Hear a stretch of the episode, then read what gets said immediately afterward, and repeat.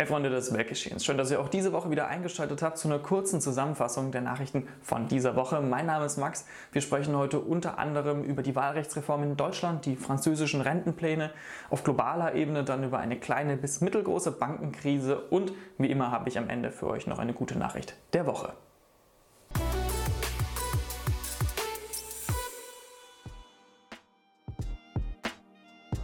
Dann lasst uns direkt ins erste Thema springen, die Wahlrechtsreform. Ganz kompliziertes Thema. Ich versuche es ganz kurz äh, zusammenzufassen. Wir hatten schon oft darüber gesprochen. Ähm, zum einen ist unser Bundestag eines der größten Parlamente der Welt. Zum anderen ist unsere Wahl recht kompliziert in Deutschland. Erststimme, Zweitstimme, Überhangs, Ausgleichsmandate. Man wollte also den, das Parlament verkleinern und die Wahl vereinfachen. Das schon seit Jahren. Jetzt hat die Ampelkoalition zum ersten Mal einen validen Vorschlag vorgelegt, der von vielen Verfassungsrechtern auch als jetzt nicht perfekt, aber schon okay angesehen wird. Einigermaßen fair für alle Parteien nicht, wie zum Beispiel das von der Union vorgeschlagene Grabenwahlrecht, bei dem die CDU einfach enorm profitieren würde und alle anderen Parteien Stimmen verlieren würden. Aber nichtsdestotrotz, äh, als das diese Woche jetzt im Bundestag beschlossen wurde, das heißt, das wird so kommen, außer es wird gerichtlich gekippt, ähm, sind CSU und Linke eine komische Allianz eingegangen, weil sie sonst nicht so viel miteinander zu tun haben wollen und sind auf die Barrikaden gegangen. Sie konnten zwar die Abstimmung nicht verhindern, weil die Ampel nun mal eine Mehrheit hat, haben sich aber lautstark beschwert, denn ein Punkt ist, dass die 5%-Hürde gestärkt werden soll. Ergo die Ausnahmeregelung, dass man trotzdem als Partei in den Bundestag kommt, wenn man drei Direktmandate hat, obwohl man die 5%-Hürde nicht geschafft hat, ähm, die soll aufgehoben werden. Und damit wären bei gleichem Ergebnis die Linke zum Beispiel nicht im Bundestag. Und auch die CSU hätte in Zukunft da eventuell Probleme, gerade wo, äh, direkt, äh, wo Überhang- und Ausgleichsmandate abgeschafft werden sollen. Ergo, sie konnten die Abstimmung nicht verhindern, aber sie werden in Karlsruhe vor dem Verfassungsgericht klagen. Und sollten sie Recht bekommen, sollte das verfassungswidrig sein, würde die natürlich zurückgenommen werden und wir würden mit dem alten Wahlrecht weiter wählen. Neuer Vorschlag müsste erarbeitet werden. Aber das Problem ist, jetzt wo man keine übergreifende Mehrheit für diese Wahlrechtsreform bekommen hat, selbst wenn Karlsruhe sagt, ja, das ist verfassungsrechtlich absolut okay, könnte es sein, dass wenn in der nächsten, übernächsten Legislaturperiode die Union wieder am Zug wäre, Kanzler, Kanzlerin stellt, dass es eine neue Wahlrechtsreform äh, geben würde und dass unser Wahlrecht so jede Legislaturperiode ein bisschen angepasst werden würde. Und das würde natürlich äh, das Vertrauen in unsere funktionierende Demokratie auch nicht wirklich stärken. Des Weiteren lasst uns noch über eine neue DRK-Studie sprechen, die das Medienverhalten von Kindern und Jugendlichen der letzten Jahre untersucht hat und zu erschreckenden Ergebnissen kam. Wenn wir direkt in die Ergebnisse springen, sehen wir, dass sich die ähm, äh, Social-Media-Sucht genauso wie die Computerspielsucht von 2019 auf 2022, der letzten drei Jahre also, ähm, signifikant massiv erhöht hat, sowohl bei Jungs als auch bei Mädchen, bei Jungs aber vor allem eben die Computerspielsucht. 20 Prozent, äh, das hier sind tatsächlich nur die äh, ja, Computerspiel- und Social Media Süchtigen nach WHO-Definition der Sucht, dass man die Kontrolle über sein Verha äh, Konsumverhalten äh, verloren hat. Äh, bei aber über 20 Prozent der Kinder ist tatsächlich das Verhalten bei Social Media und Computerspielen auch schon bedenklich oder problematisch. Und naja, woher kommt das? Was lag zwischen 2019 und 2022? Wenig überraschend die Corona-Pandemie. Vieles war natürlich gut, was Digitalisierung angeht. Wir sind ein gutes Stück weitergekommen weil wir einfach äh, dazu gezwungen waren, digitale Medien zu nutzen. Aber hier sieht man eben auch die Nachteile davon. Kinder konnten nicht mehr rausgehen zum Spielen, konnten sich nicht mit Freunden verabreden, hatten in der Schule keinen Ausgleich und haben sowas natürlich kompensiert mit Computerspielen. TikTok kam dazu in den letzten drei Jahren und das ist natürlich definitiv eine problematische Entwicklung, wenn wir sehen, wie hier die Mediensucht bei Kindern zunimmt und das ist was, was die nächsten Jahre definitiv stärker in den Blick genommen werden sollte.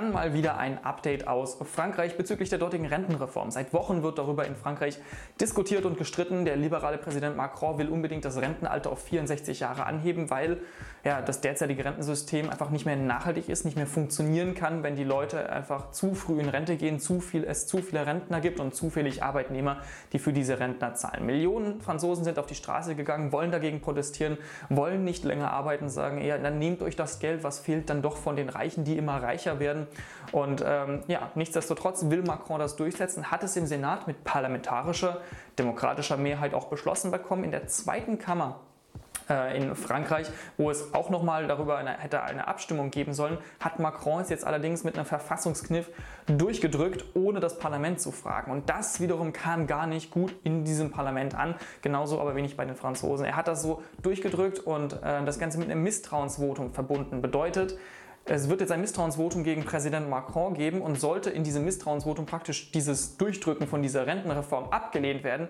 würde auch Macron abgewählt werden und es müsste Neuwahlen geben. Und dadurch, dass er beide Schicksale, das der Rentenreform mit seinem so zusammen verbunden hat, wird vermutlich das Misstrauensvotum äh, gegen ihn nicht stattfinden und so wird die Rentenreform durchkommen ohne eine parlamentarische Mehrheit in der zweiten Kammer.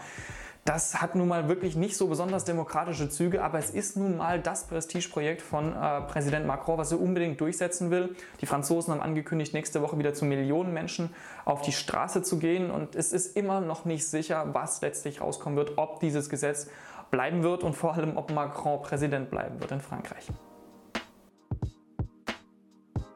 Lasst uns dann zu unserem letzten Thema für diese Woche springen, nämlich der angekündigten Banken- oder Finanzkrise. Denn vor zwei, drei Wochen ist die sogenannte Silicon Valley Bank in den USA ja, bankrott gegangen bzw. hat angekündigt, dass sie zahlungsunfähig ist. Und dadurch musste sie vom US-Staat gestützt werden. Die Einlagen wiederum äh, der äh, dortigen Unternehmen, aber auch Privatpersonen, sagt äh, Präsident Biden, sind allerdings sicher und damit sollte eine Bankenkrise abgewendet werden.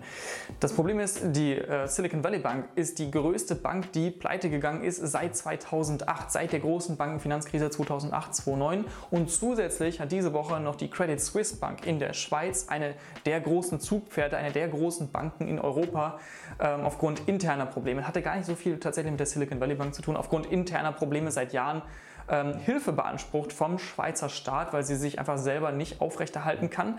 Und beides zusammen gibt so ein bisschen den Anschein von einer neuen Banken- oder Finanzkrise. Allerdings, und das haben alle Politiker und Experten gesagt, wir sind anders aufgestellt als noch 2008, 2009. Die Regularien sind ganz andere. Das eingesetzte Kapital ist ein ganz anderes und äh, die Sicherheiten sind vor allem anders. So einen großen Dominoeffekt wie 2008 wird es dieses Mal vermutlich nicht geben, einfach weil man aus 2008, 2009 dazugelernt hat, was natürlich ehrlich gesagt auch mal eine gute Nachricht ist, dass wir als Menschheit, als Regierung, als Finanzregulationsbehörden da dabei äh, mitgedacht haben, daraus gelernt haben und ähm, jetzt eben nicht schon wieder eine neue Finanzkrise zu erwarten haben.